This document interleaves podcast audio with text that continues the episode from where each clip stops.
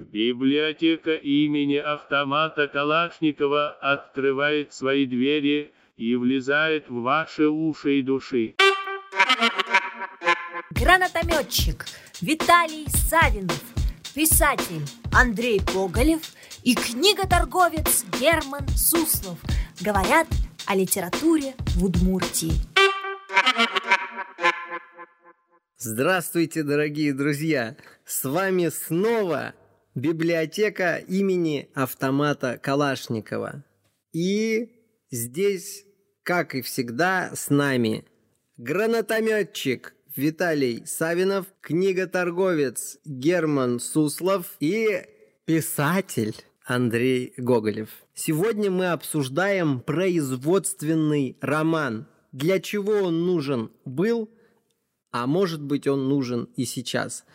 Расскажи-ка нам, дорогой Герман Александрович, пытался ли ты когда-нибудь читать производственный роман? Расскажи нам свою историю. Вот мы договорились не перебивать друг друга, а мне уже хочется сказать, уже очень хотелось сказать, прям чесался язык, когда ты спрашивал, спрашивал для чего нужен. Я хотел тут же сказать, нет, не для чего, не нужен производственный роман. Почему? Потому что я не понимал и все еще не понимаю его назначения и языка. В детстве я спускаюсь, значит, в подвалы, подземелья моего дома детства, в котором я жил, в доме моих родителей. Открываю, значит, вот это трюмо, или как это называется, шкаф-стенка со стеклом. Открываю, достаю оттуда сборники советских авторов, в общем-то, детективы и многое-многое разное другое. Я там честно говоря, не наблюдал, наверное, ни одного производственного романа, чтобы сейчас можно было вспомнить, но э, сам язык, который сложился в советской печати, обязательство упомянуть Маркса и Энгельса, роль труда, мораль и все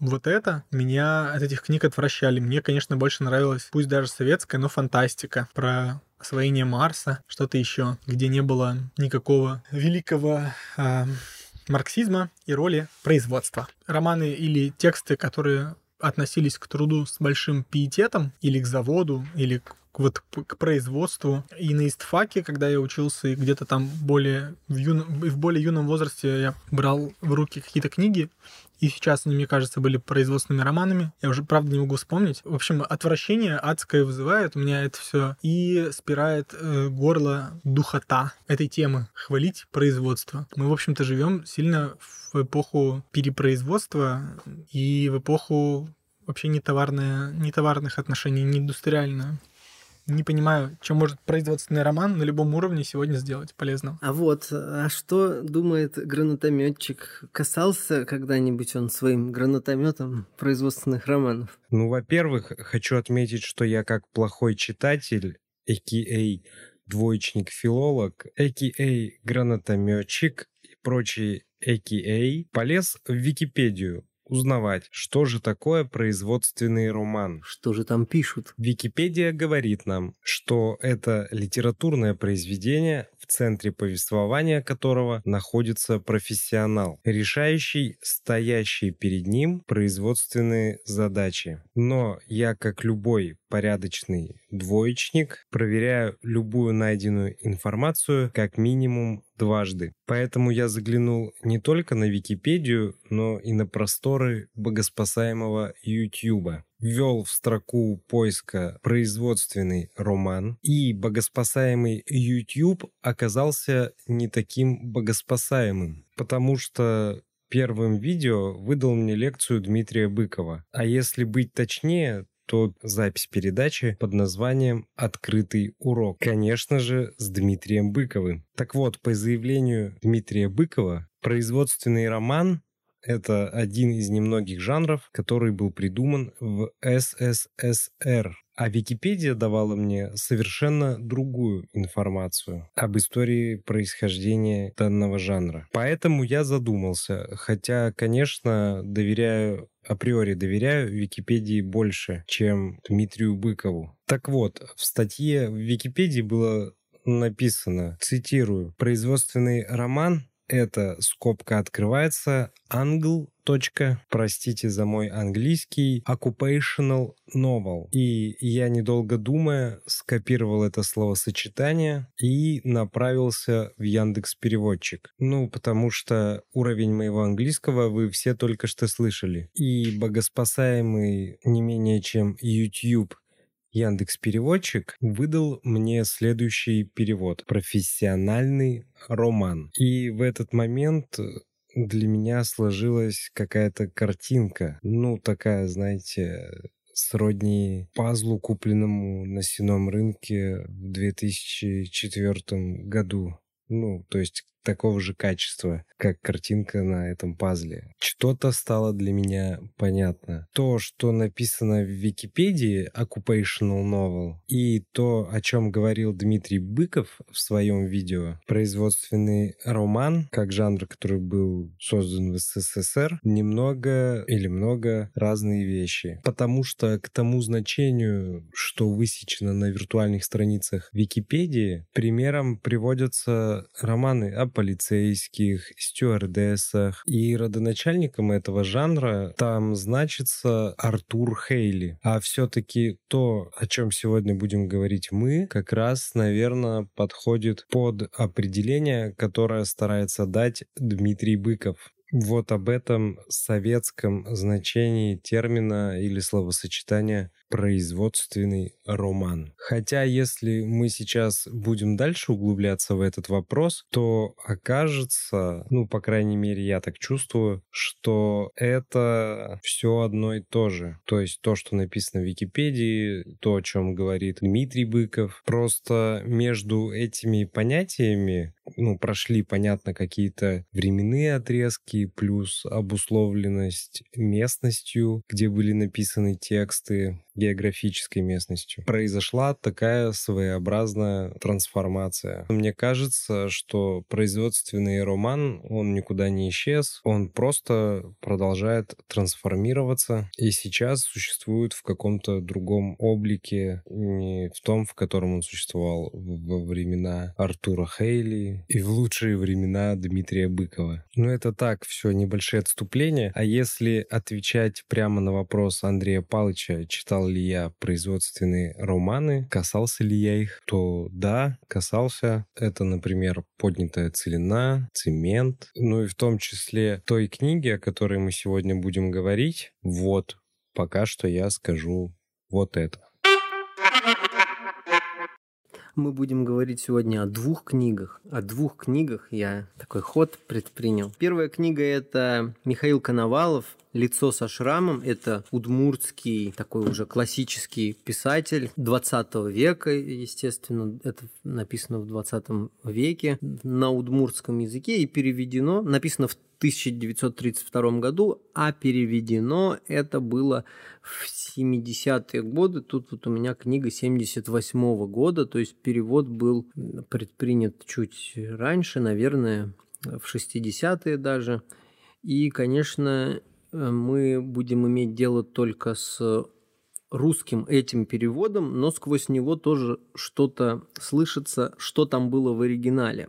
И второе произведение – это произведение Андрея Платоновича Платонова «Котлован», который вообще проходит в школе. Это производственный роман. И вот я сейчас э, сначала немножко в историю а потом вот к текстам. Вот интересно порассуждать. Вот Гомер, Одиссея. Там ведь э, тоже есть, ну, какое-то производство. Вообще ребята решили отправиться там, да, ну, на войну, там, Илиада и, и Одиссея, да.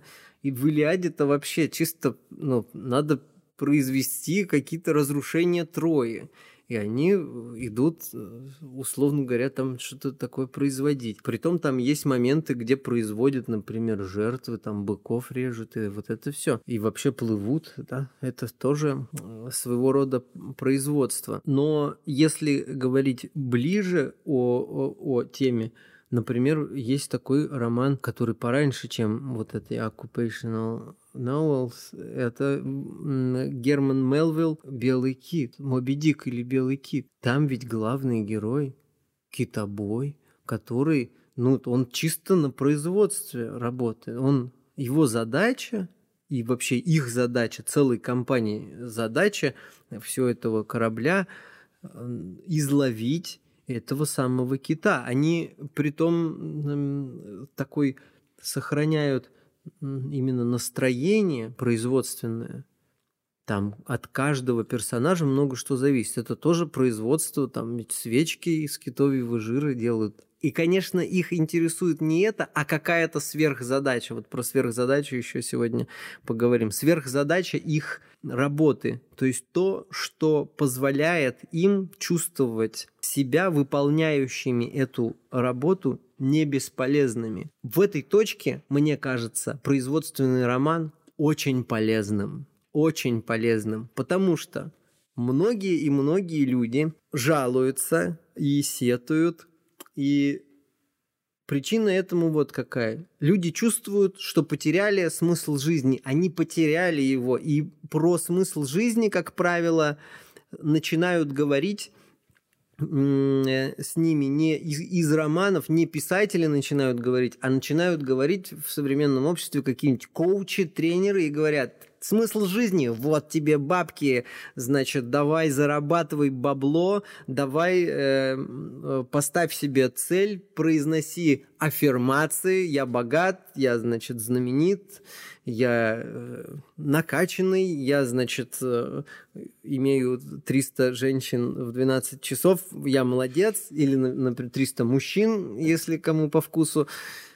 Вот, про смысл своего дело, про смысл ремесла говорят совсем, совсем другие люди. И мне кажется, вот э, в, в этом отношении очень полезно прочитать производственный роман не как э, книгу о том, что случилось в Советском Союзе, и попытаться из этих книг вычесть те задачи, которые ставили перед писателями, ну, такая организация, Министерство литературы, Союз писателей Советского Союза. Если произвести это вычитание, то мы с вами увидим совсем другую картину. Ну, давайте я вот просто в случайном месте открою открою такую, такую вещь, э, как котлован Платонова. Я сейчас напомню немножко, немножко сюжет э, этого произведения. Сюжет очень простой. Люди роют котлован для того, чтобы построить для пролетариата какое-то жилище. Конечно, они его ну, не, не построят такой нулевой, нулевой цикл – и сам смысл произведения, мне кажется, предельно, предельно ясен, что люди думают о том, как бы, как бы им построить э, этот, этот котлован, они его расширяют, они пытаются воздействовать на, на природу так, чтобы природа им, им помогала, но у них не получается построить э, так, как, как, они, как они хотели. Им много что мешает. Там очень много такой лексики, э, как там кулаки. И то, что вот Герману Александровичу не понравилось, что вот я не понимаю этого языка. Не, и это понятно. Но давайте попробуем э, произвести вычитание. Я вот что увидел. Какой смысл здесь? Люди роют котлован и так этим увлекаются – что они забывают, э, забывают построить что-то другое, забывают о, о том, что у них вообще-то есть дом. Мне это очень напомнило меня вообще, ну и, наверное, каждого. Когда начинаешь что-то делать, э, нужно основательно подготовиться. И вот на этом-то этапе основательной подготовки обычно все и э, заканчивается. Таков, видимо, русский характер. Мы очень основательно готовимся и очень любим основательно готовиться, а, а жать подоспеют за нами другие, и, и все и все такое. Вот, давайте вот э, в случайном порядке. Часа через два Вощев, это главный герой, принес ему образцы грунта из разведочных скважин. Наверное, он знает смысл природной жизни, тихо подумал Вощев о Прушевском. И томимый своей последовательной тоской спросил – а вы не знаете, от чего устроился весь мир? Прушевский задержался вниманием на Вощеве.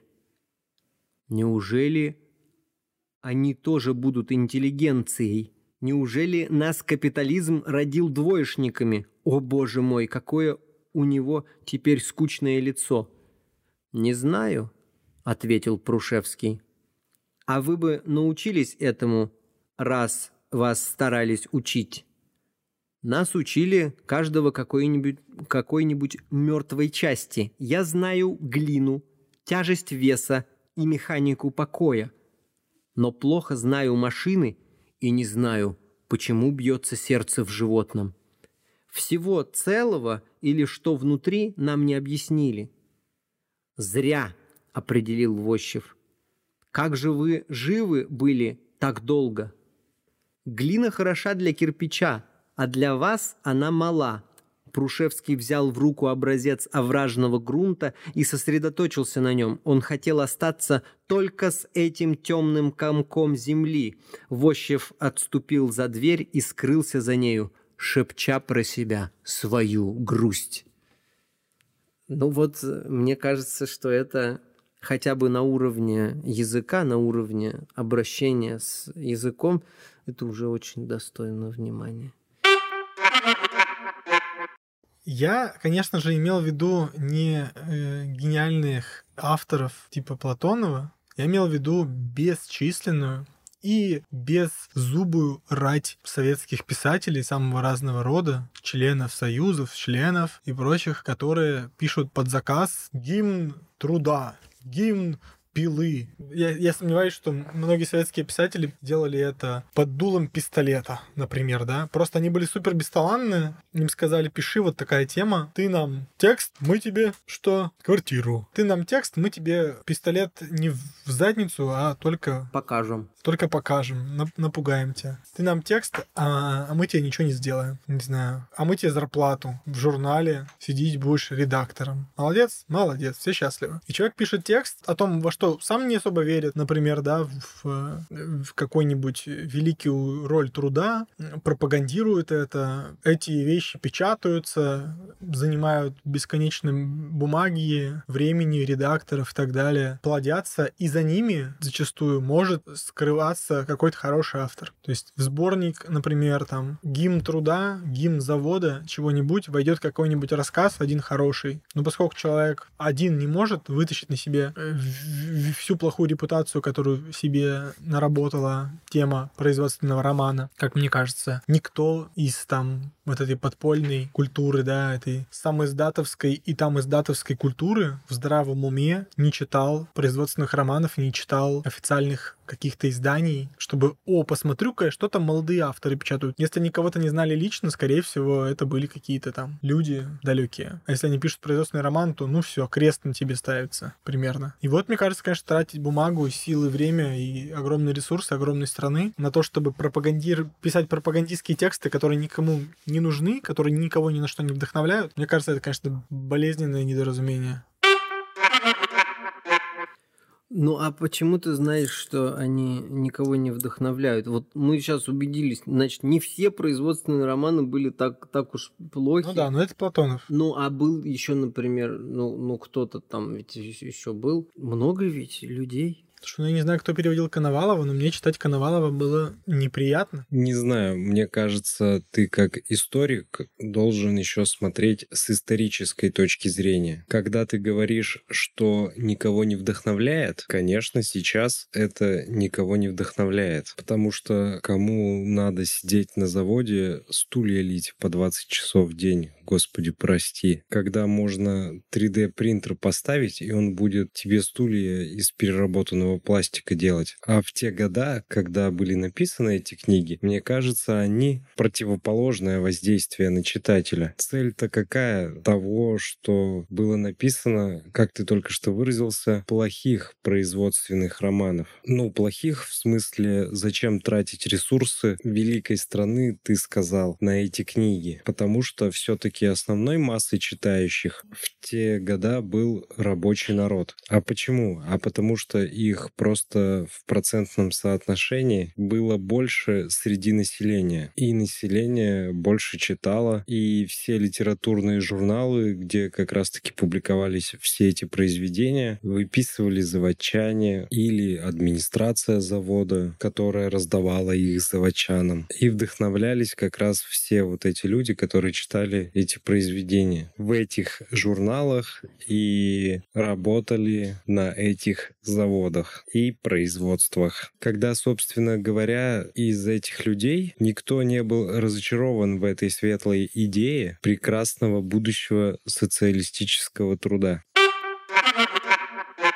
Мне так нравится моя роль нигилиста. Или даже не нигилиста, это что-то типа тявкалки, которые не согласны ни при каких обстоятельствах. Итак, Почему я не согласен? На самом деле, Виталий говорит очень внятные вещи, но э, еще один аргумент, почему производственный роман зло. Скажу пару слов о том, что и как производилось в Советском Союзе. В Советском Союзе в некоторые годы, ох, как это плохо звучит из уст э, историка, скажу про последние, значит, наши конец 70-х, начало 80-х, и, наверное, все 80-е. В Советском Союзе плановая экономика построила такую картину, при которой перепроизводство, в общем-то, было не нужно. Почему? Потому что в конце 60-х мы начали безнадежно отставать там в электронике, например, да. Но по-прежнему мы были хорошими производителями топоров, например, топорища, Топорища наши продавали японцам, а, ну, вместе с топорами. Ну, за небольшие совсем деньги, как вы понимаете, экспорт топоров не самая прибыльная часть вообще рынка. Конечно, мы продавали оружие, оружие у нас было весьма качественное, весьма эффективное. Но вот что касается какого-то перспективного товара, который рабочий должен был восхититься, э, восхитившись производственным романом начать производить, производить много, хорошо, убедительно, радостно, такого не было. И мне кажется, что производить производственные романы для того, чтобы рабочий старался побольше топорищ наделать, я не знаю, какого-то примитивного, примитивной техники, чтобы она потом на большом количестве складов гнила в помещениях, вся продукция замечательная наша, позднесоветская, никому нахрен не нужная, нерелевантная на рынке в мире нигде, кроме как сырье, да, вот топ купим топоры, чтобы сделать из одного топора половину японской машины. Очень здорово. И мне кажется, тут производственный роман тоже может обманывать ожидания человека. Вам нужно быть стахановцами, вам нужно трудиться, и тогда мы будем жить в светлом будущем. Эта тема очень губительна. Это иллюзия. Ты сейчас говоришь про эффект, который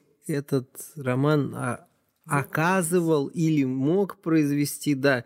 Мы-то как бы про литературу, и они э, уже написаны, и вот э, у нас есть уже вот на этих самых на складах, у нас есть дохрена производственных романов, и это на самом деле большой корпус литературы. Что с ним делать? У меня есть один ответ, э, ну такой предварительный ответ. Э, чтение производственного романа советского периода это способ поговорить или почитать или подумать о смысле жизни с тем, кто от тебя ничего не хочет. От нас не требуется уже производить ни топоры, ни сталь Но это разговор про смысл, про то, как люди обращались с такой тонкой материи как смысл жизни, как смысл их действий, их производства. И каждый может вместо завода что-то там себе подставить. Характеры-то не изменились никакие. И на самом деле и у Гомера, и у Мелвилла все те же самые, все те же самые характеры. И вот у меня есть фрагмент, как раз много говорим э, всегда, когда говорим про производственный роман, всегда проступает тема будущего. Будущее, какое-то будущее. И вот э, любопытный фрагмент из э, Коновалова «Лицо со шрамом».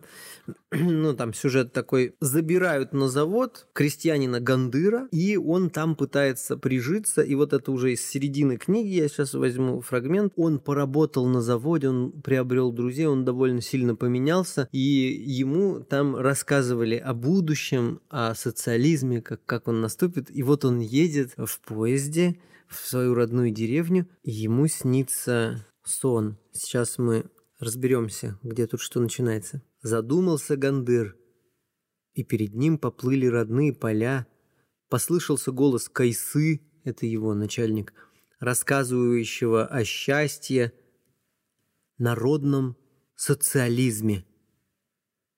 Под этот говор о новой жизни заснул он.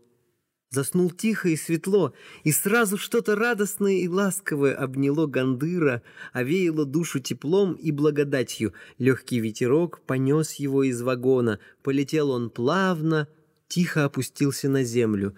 Чей-то добрый, молодой, звонкий голос окликнул его сзади. «Здравствуй, душа человек, что так долго?»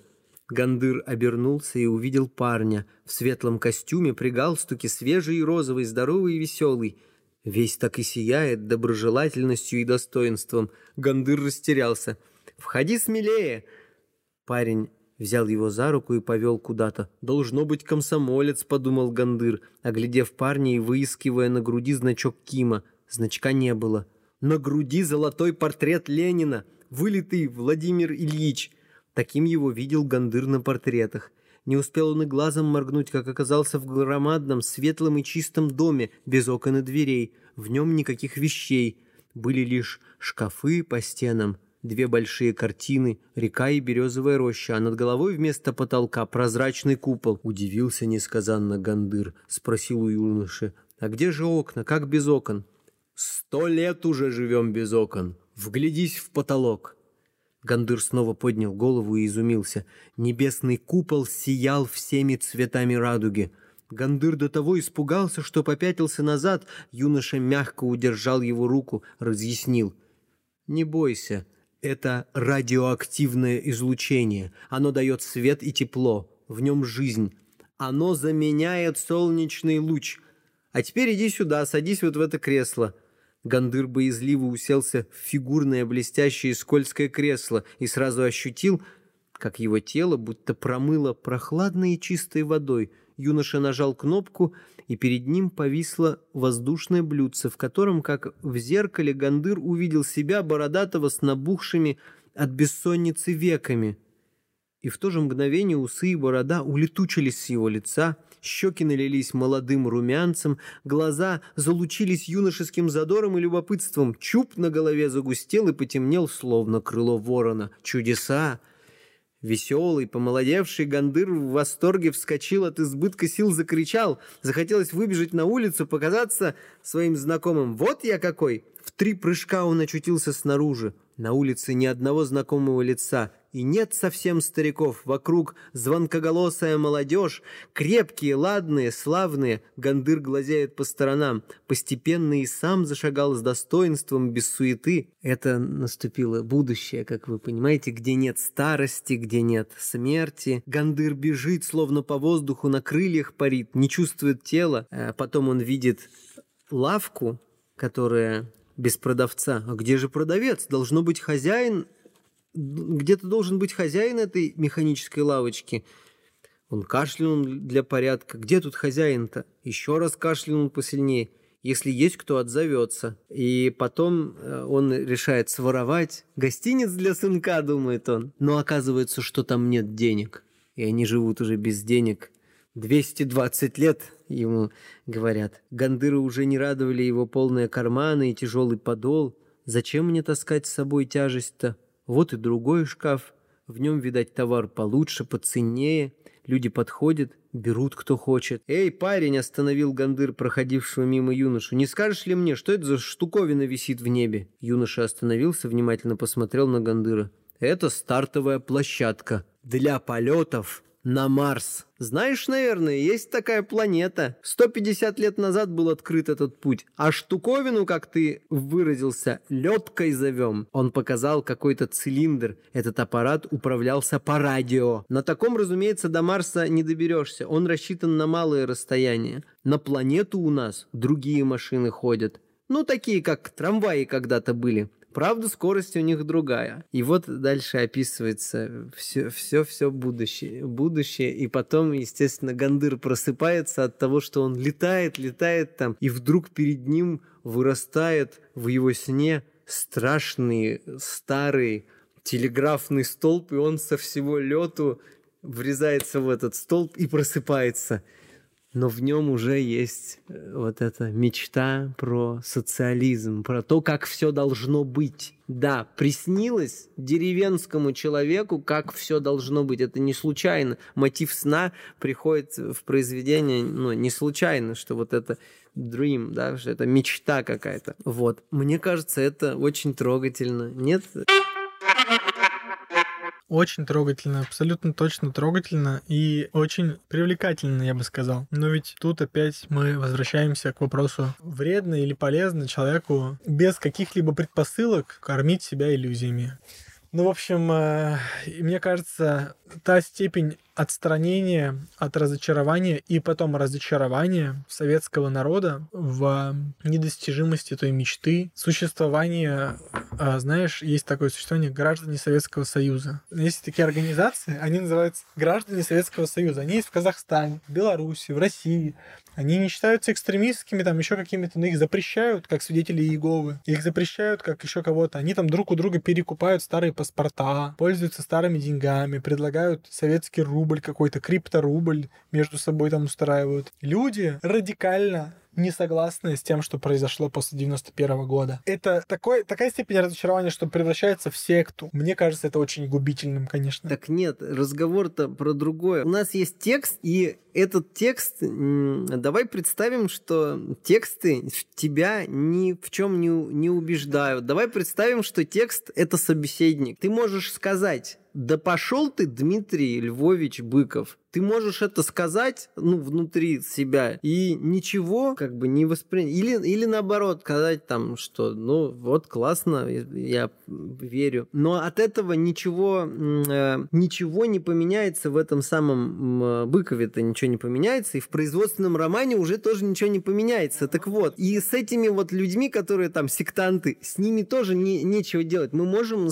только с собой. И вот у меня э, предложение-то какое? Как использовать использовать вообще эти, эти тексты, они нам могут быть полезны для того, чтобы, например, исторически так сложилось, что про наш город никто ну, не писал, никто про Ижевск, никто не писал. И вот я читаю тут, например, про э, Зарику написано, Э, что как на ладони видна заречная нижняя часть города, Зарика. Огромный пруд плещется расплавленным серебром, то прихлынет белой волной к самой стене новой электростанции, то медленно отступит, обнажая мелкий речной песок. За отступающей водой устремляются галки, что-то сноровисто выклевывая в мокром иле. На месте невзрачных домишек по берегу пруда совсем недавно построены пятиэтажные здания. Вот об этом мало кто, мало кто написал, и это уж, простите, в такой, в такой форме производственного романа написано. Но сейчас эти задачи ушли сами по себе, ну, исторически ушли. Сейчас у нас другие, другие дела. И мне кажется, что вот если говорить про иллюзии, откуда берутся иллюзии? Иллюзии могут взяться только там, где их ожидают, где хотят в эту иллюзию впасть. Эти люди, которые там граждане Советского Союза, они они желают, чтобы вокруг была та реальность, которая, которую они себе представили. Вот это э, они не хотят взаимодействовать с тем, что, с тем, что было. Это жизнь такая, жизнь в прошлом или жизнь где-то, где-то вне, вне жизни, где-то вне современности. Но нам в современности может помочь четкий, твердый анализ того, что было когда-то иллюзией, или, может быть, не было иллюзии, или что-то выраженное в тексте, какие-то свидетельства о том, как люди справлялись со своей реальностью,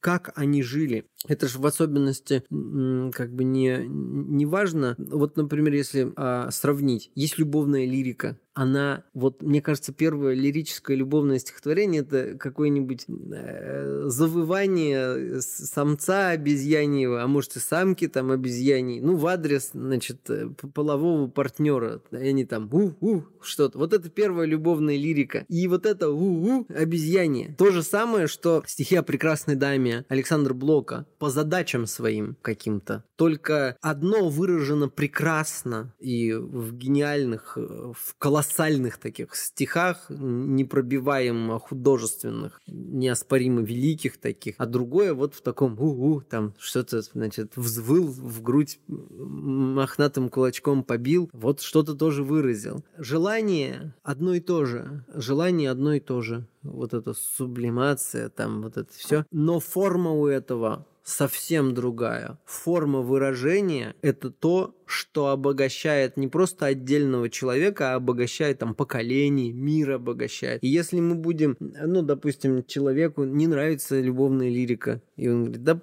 что там, любовь эти там, чмавки, лавки. Но когда, ну, например, ученики мне так часто говорят, да чё, любовная лирика, тфу вообще. Но это же вообще-то говоря, не, ну, вот эти вот, это же не про Менделееву, Любовь Дмитриевну. И это не про там Шагане, ты моя Шагане, это же это вообще говоря про человека, про человечество, про то, как человек справляется вот с таким видом энергии, притом словесно. Это же всегда каждому поколению трудно, э, трудно признаваться в любви, трудно говорить на такие темы, которые касаются каких-то жизненных пределов. Смысл жизни – это один из пределов. О нем очень трудно говорить. Э, там у Платонова было «Зачем ты здесь ходишь и существуешь?» И там отвечать некуда жить. Вот, да, некуда жить. Понимаете, какой? Это же между двумя словами как, какой зазор это же так не говорят, да, неграмотно построено, но там из-за смыслового зазора вот это начинают высекаться искры смысла, потому что о таких вещах, как любовь, о таких общностях, как смысл жизни, о таких общностях, как смерть, можно говорить только приблизительно и только вот так художественным текстом, который его нельзя в, в точности у, уловить. И вот мне кажется, ты, Герман Александрович, поступаешь как, как истинный марксист как раз, который берет все и приземляет это на социальную почву, берет все. Это все, значит, про социальное, это все социальный природы. Настройка и базис, настройка и, и базис.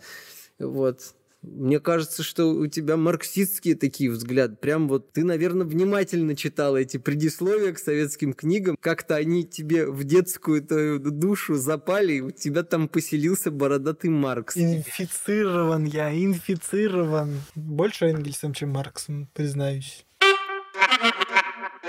Постараюсь подытожить. Читать производственный роман не поздно никогда. Причин на то несколько. Во-первых, опять потому же, почему мы в первом выпуске говорили, почему необходимо читать литературу малых народов, в том числе удмурскую литературу, о которой мы говорим, для того, чтобы узнать в первую очередь что-то о самих себе. Во-вторых, узнать что-то о тех людях, которые жили тем вот, что написано в этих производственных романах. То есть это такой своеобразный способ окунуться в историю того времени, подчерпнуть то ощущение, те чувства, которыми жили эти люди в то время. Опять же, сделаю оговорку ради Германа Александровича. Большинство людей, не все. А в случае романа «Лицо со шрамом» М. Коновалова узнать, как жил и развивался наш город и Ижевск, столица Удмуртской республики. Вот, я думаю так. Так я что ли против э, описания Ижевска, против э, сюжета, где молодой человек попадает в Ижевск из деревни, ему там все интересно и так далее. Меня в производственных романах смущает только одна история. Это гиперлюбовь к труду, к заводскому быту и какое-то некоторое приземленное чувство, что ну ничего, сейчас ты копаешь котлован лопатой, но зато твой внук тут будет жить, значит, на на летающей тарелке будет подниматься на свой 16 тысяч пятый этаж. Ведь это такой обман, это так обидно. За героев книги, получается, обидно, да, если не политизировать. Обидно за героев книги, которые слышат прекрасные предложения о будущем, прекрасные планы на будущее. А мы-то знаем, чем их внуки занимаются. Сидят в библиотеке на стульях из столовки. Вот как раз Гандыр и говорит, э, то есть как он себя чувствует. Гандыр теперь не хныкал и не задумывался о постороннем. Двигался весело и ловко, поглядывал по сторонам, уверенно и даже горделиво. «Неужто завод родным стал?» — думал он про себя с доброй ухмылкой. «Вот тебе и на! В деревню тянет, а расстаться с новыми людьми уж не хочется. Изменился я, что ли?» Встретился смеющимся взглядом с Михайловой. Белые зубы блестят в темной бороде. Михайлова ответила ему доброжелательным кивком. Она рада перемене в Гандыре. К кумышке прикладывается все реже, разве что по праздникам. Перестал носиться со своим клетчатым пиджаком с медными пуговицами и всяким иным базарным барахлом про пиджак отдельно. Вот шинель, да, все вышли из шинели. Что Гандыр на первую зарплату делает? Он покупает себе пиджак и думает, я в деревню приеду, я буду самый крутой, сошью себе галифе, все будут просто мои сразу. И он идет в одной главе на футбол, и впервые на Карлутский стадион, кстати, он идет на футбол, и вдруг он видит, как его коллегу, его товарища ударили сильно мечом, этот коллега падает, и Гандыр бросает этот пиджак и выбегает на поле спасать своего товарища. Вот что происходит. Он бросает свою эту ну, шинель, да, свою, свою привязанность, свою прелесть он бросает и идет к человеку. И, по-моему, эта история не про то, как э, завод поменял человека, и вообще не просто производственный роман. Каждый хороший роман, то есть есть хорошие романы, есть есть плохие. И этот роман хороший, потому что он про людей, он про то, как человек поменялся. У него, а, у него появился друг, который ему дорог. Это не так уж и легко это описать, э, так, чтобы верили в это. У человека появился друг – он появился на заводе, но это нормально. Э, друзья появлялись там на войне, э, появлялись в тюрьме, на заводе, э, за школьной партой. Это роман про дружбу и про любовь. Вот мне кажется, если вычесть оттуда твоего любимого Маркса и Энгельса, то там останется в чистом виде любовь, дружба, люди, человеческие отношения. То есть самое приятное и самое полезное для человека. Вот что.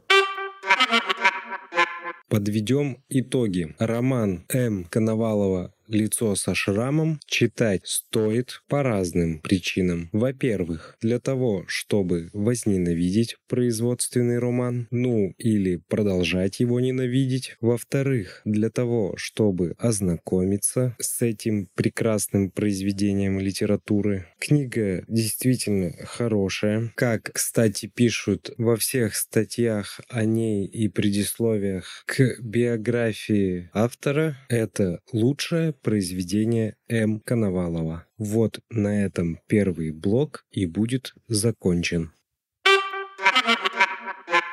Уф! Коллеги, вашему вниманию представляется стихотворение Кузибая Герда «Мы семь, мы сеем мы семь, а жать подоспеют за нами другие. С радостью выйдут в поле большие. Мы сеем мы семь, наши посевы, слова, зайдут у дорог золотую стеною. Будут шуметь, наклоняться волны наши посевы. Слова. Мы сеем и сеем. А жать подоспеют за нами другие. Может быть, свяжут в снопы тугие. Может быть, стопчут посевы благие. Пусть. Мы сеем и сеем.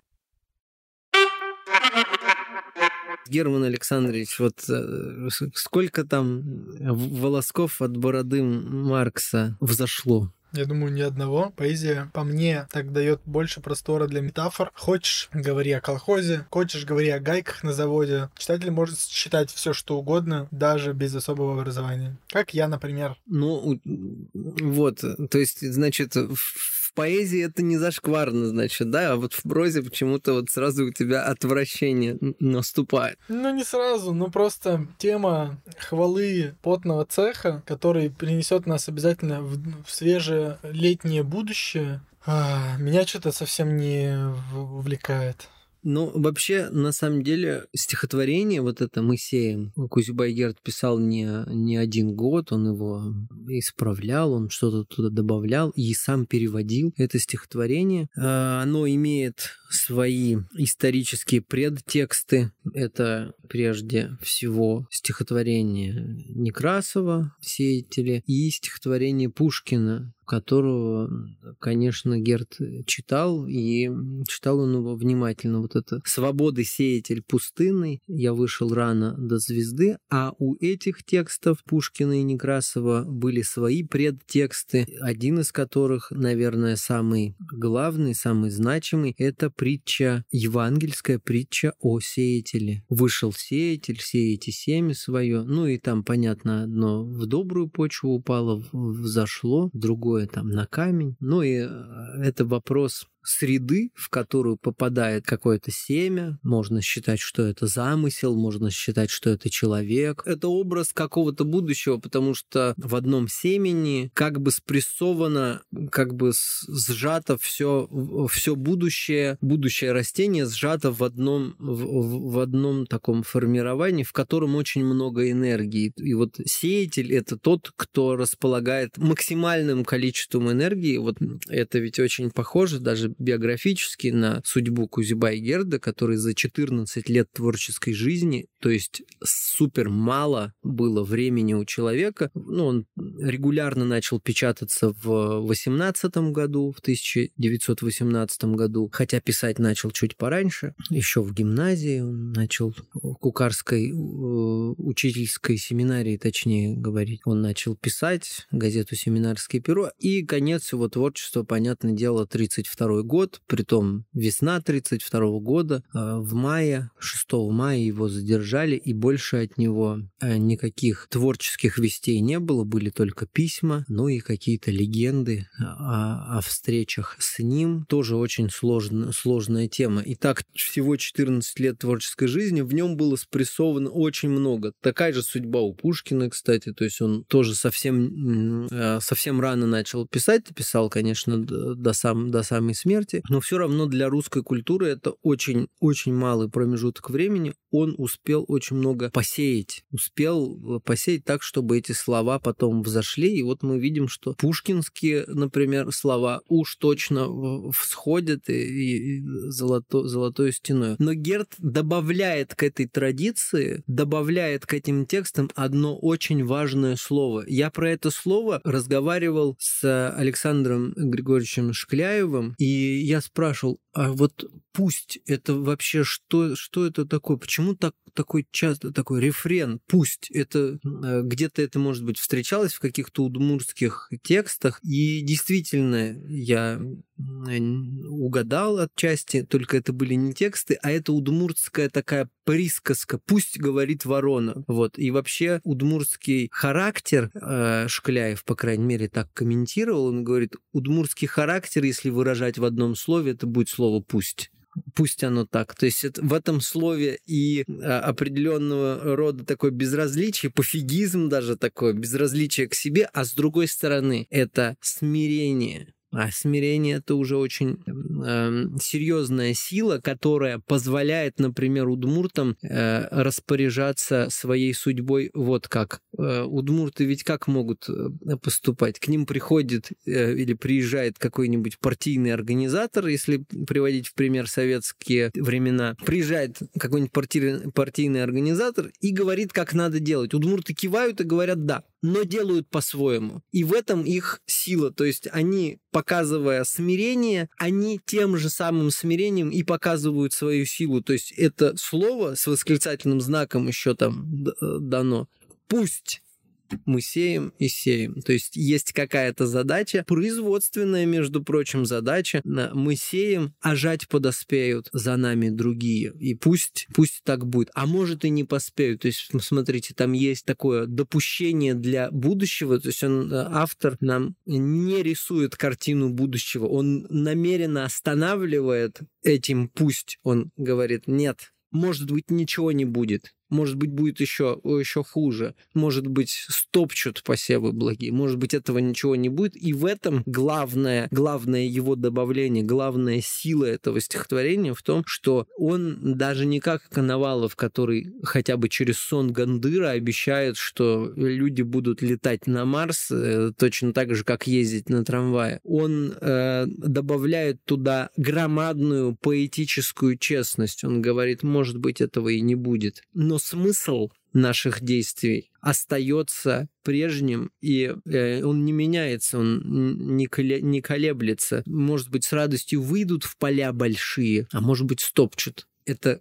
не наша забота. Сейчас нам нужно, нужно сеять. И это, согласись, совсем, совсем другой подход к самим задачам производства. Вероятно, он психологически там, чувствовал, что у него судьба непростая, что единственная, единственная продуктивная установка для него самого – это использовать именно это смирение, потому что у него нет никаких гарантий, что от него что-то что вообще останется. И, но есть всегда надежда не на будущее, а настоящее. Вот не так много текстов, которые написаны в настоящем времени. Они, согласитесь, по-другому действуют. Мы сеем сейчас, то есть это в настоящем времени. Обычно э, в поэзии даже, а уж тем более в прозе, она почти вся построена на, на прошедшем времени. А если мечта, то да, о, о будущем, да, там любовное стихотворение «Ты будешь со мной», да, или там любовное стихотворение бывает «Ты, ты меня любила, я тебя забыл», там, и так далее. А здесь все в настоящем происходит. И само стихотворение очень маленькое, как коротенькое, и как раз вот этого небольшого объема хватает ровно на то, чтобы как бы сфотографировать, как бы схватить вот это ощущение, которое умещается в, в, в, это, в это слово «пусть». Это как бы такой щелчок фотографический. Герд, кстати, был одним из первых фотографов. Э, у него был аппарат, и в музее в Гуресь-Путге